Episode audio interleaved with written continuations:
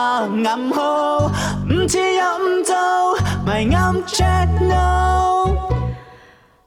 咪啱 channel 今日講生仔，嗱好簡單，我哋分析下啦。嗯呢啲地方咧都係生育率低噶啦，原因就係咩咧？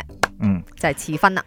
誒點解遲婚咧？就因為我覺得有一個成樣嘢係一個 package 咯， package 嚟嘅連鎖反應嚟噶咯。連鎖反應經濟啦、生活啦、壓力啦，咁啊導致大家可能又或者而家太多誒嘢咗，即係所以你唔生仔，你仲可以太仲有好多寄太託，多嘢，好 即多係你寄託太。多誒生活嘅出口啦，你唔一定嗯覺得誒以前又講啊個女人咧咩要結婚生仔咧，只係一個呃誒咩相夫教子嗰啲，而家你而家冇㗎試啦。下，你開個 live 講呢句説話，你睇下邊幾多人攻擊 你？My life, my choice 係嘛係係係？我一個人即係若然我愛過得開心嘅話，係咪要一個家庭嘅付諸於我嘅價值上邊，只係叫做開心咩？唔係啊嘛！你睇下邊個幾開心？係啦，但係生出嚟咧都開心嘅，有另外一個唔同嘅我開又心唔啊。係話你唔啱，你係對於我馬來西亞嘅華人人口好大貢獻㗎啦，明你繼續加油啊！三年抱三，四年抱四。以 OK？下邊一個地方 嘅生育率係最低嘅咧？A 香港，B 日本，C 新加我坡。同你講 top five 裏邊有一個我啱啱翻嚟嘅地方，我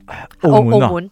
澳門生育率低啊？澳門啊，其實澳門人叫，唔係係有澳門有澳門啦，生活率低喎。點解咧？細啩嗰個地方，啊嗰其其實地方除咗娛娛樂事業咧，又好似冇乜太多嘅嗯嗯，嗯發展嘅咁樣咯。嗯唔知啊佢係 top five 裏邊㗎，所以以下邊係最高啊？講係香港、日本但係新加坡。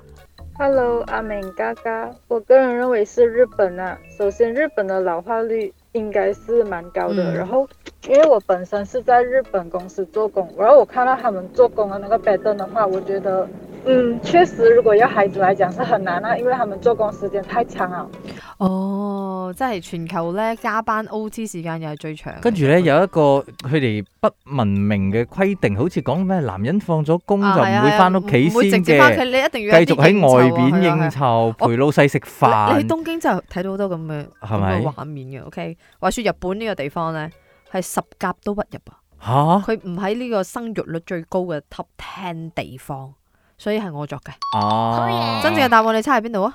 誒新加坡，都唔係喎，竟然係香港港啊喎，香港生育率嚟講喺二零二三年係全球目前為止係最低嘅一個地方啊！連接咗佢嘅呢就係 a n u a s e o 哦韓國，係再嚟就係新加坡，之後至係澳門。哦香港呢，因為佢遲婚率又高，離婚率又高。哦所以好多人就就算結咗婚都未必要喺呢一個嗯咁惡劣嘅社會環境嗯嘅時候，嗯佢哋覺得生拜仔拜係啦咪必要嘅咁咧？樣咁樣，所以嗯呢個係全球性嘅問題㗎啦。你諗下而家以前啊，即係好簡單啊，上一代幾多啊？啊五個兄弟姊妹啊，六個兄嗯弟八姊妹。個十幾個都有係啊，但係而家而家係最多三個四個，跟住遲啲分分鐘一個，阿明啊跟住再阿明已過經後，算好犀利㗎，大家你我你盡量㗎啦表 我。揚佢，你識啲乜嘢啊？咪好玩。